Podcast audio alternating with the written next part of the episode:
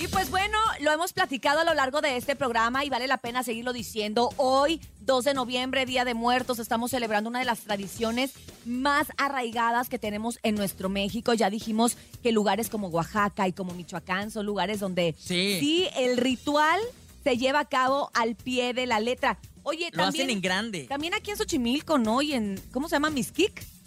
Miskik. Miskik también, ¿no? Xochimilco sí llenan totalmente, adornan todas las trajineras, todo el camino del río y todo, ¿no? Se pone muy bonito, la verdad. Y son, son tradiciones que la neta se disfrutan. Y claro que nos han catapultado internacionalmente ahora con esta película de Coco que hablábamos. Ajá. Y fíjense que lo que me llama mucho la atención es que en esta celebración de Día de Muertos, la muerte como tal no está representada como una ausencia, se dan cuenta, sino al contrario, se, se, representa como una presencia viva. O sea, la muerte es un símbolo de la vida que se materializa en el altar que ponemos. Ahí está la muerte, pero en este sentido se trata de una celebración que tiene mucha trascendencia popular, que comprende diversos significados, hasta materiales, filosóficos, que nos gusta, que, que también es un momento de estar con la familia, ¿no? De, recordar a, nuestros muertitos, a nuestra gente que se nos adelantó, pero de estar nosotros juntos, que muchas veces es la única vez en la que te juntas con tu familia, a lo mejor cada funeral.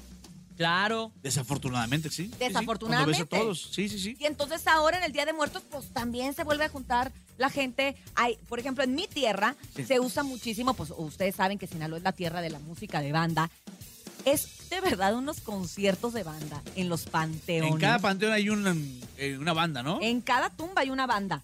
Perdón, cada de verdad, de, de, tal manera que se convierte sin querer queriendo en un festival de música y de comida en algunos de los panteones. No sé si usted nos quiere compartir en, en su panteón al que usted acostumbre a ir cómo se celebra, qué es lo que hay. Me imagino que a lo mejor en, en, Jalisco son muchos mariachis los que se escuchan, pero en Sinaloa la banda de verdad retumba en cada panteón al que tú vas. Eso está precioso también porque eh, nos hace entender que la muerte, vaya, al fin de cuentas no es el final, ¿no? Porque siempre que haya alguien que te recuerde, que haya alguien que, que esté platicando cómo fueron tus momentos cuando estabas en vida y te pongan ese altar, es algo muy bonito también, sentir la presencia de esos seres queridos. Y fíjate que hace rato platicábamos de Mixquic, ¿no? Que es este lugar que está en Tláhuac, aquí en la Ciudad de México, y significa donde hay mezquite. Fíjate, Mixquic significa donde hay mezquite y este es uno de los lugares más visitados durante estos días porque esta celebración se apega mucho a esta tradición mexicana y se lleva a cabo conjuntamente con la Feria del Pueblo. Ay, Precisamente el día 2 de noviembre y se realiza la alumbrada. ¿De qué se trata la alumbrada?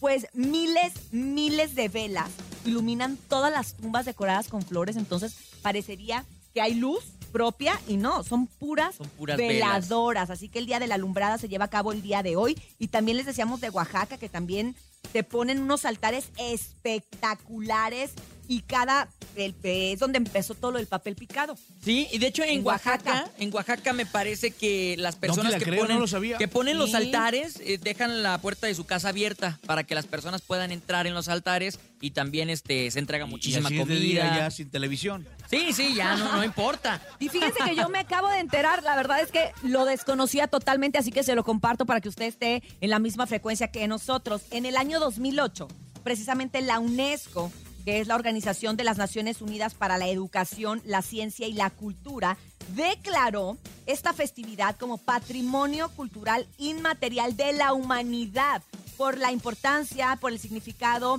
eh, de toda esta expresión tradicional, contemporánea y viviente al mismo tiempo. Así que la UNESCO dice que es una de las festividades más importantes que existen en el mundo. O sea, para la humanidad. Patrimonio ya de la ah, humanidad.